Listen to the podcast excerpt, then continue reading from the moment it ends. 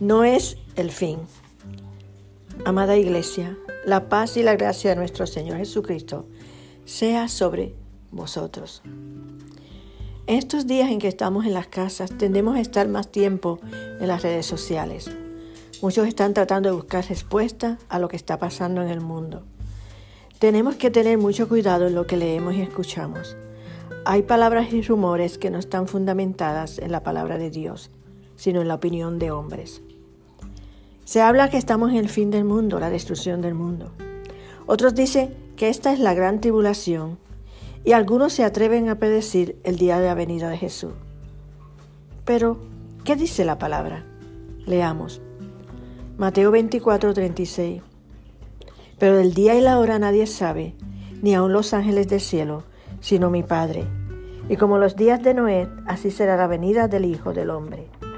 Porque los días antes del diluvio estaban comiendo, bebiendo, casándose y dándose en casamiento, hasta el día que entró él en el arca, y no entendieron hasta que vino el diluvio sobre ellos. Así será la venida del Hijo del Hombre. Como leímos, nadie sabe la hora y el día de la venida de Jesús, sino nuestro Padre Celestial. Ese será un día regular en el mundo. El mundo estará en su diario vivir haciendo hasta fiesta, haciendo bodas, trabajando. Hoy el mundo está paralizado, las personas encerradas, no hay actividades sociales, no estamos en la atmósfera que dice la palabra en que se va a darse ese día. Y acerca de la gran tribulación, recuerden hermano, la señal más importante es la abominación desoladora, un acontecimiento visible y se refiere a la futura profanación del templo el cual no se ha construido. La iglesia no estará aquí cuando eso pase. Esta venida de Cristo será con sus ángeles para destruir a los impíos en la batalla de Amagedón. Amados hermanos, recuerden cómo protegió Dios a su pueblo en las plagas en Egipto, cómo sacó a Lot antes de la caída de Sodoma y Gomorra, cómo protegió a Noé antes de destruir el mundo Así el Señor protege y protegerá a su iglesia. Además, todavía no hemos visto al anticristo, el hombre carismático que va a traer todo el mundo hacia él. Estudien la palabra, no se dejen engañar.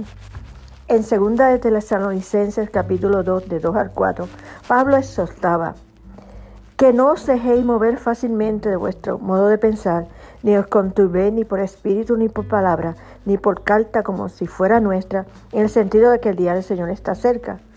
Nadie os engañe en ninguna manera, porque no vendrá sin que antes venga la apostasía y se manifieste el hombre de pecado, el hijo de perdición, el cual se opone y se levanta contra todo lo que se llama Dios o es objeto de oculto, tanto que se siente en el templo de Dios como Dios haciéndose pasar por Dios. No oiga lo que las redes sociales, oiga lo que la palabra de Dios dice.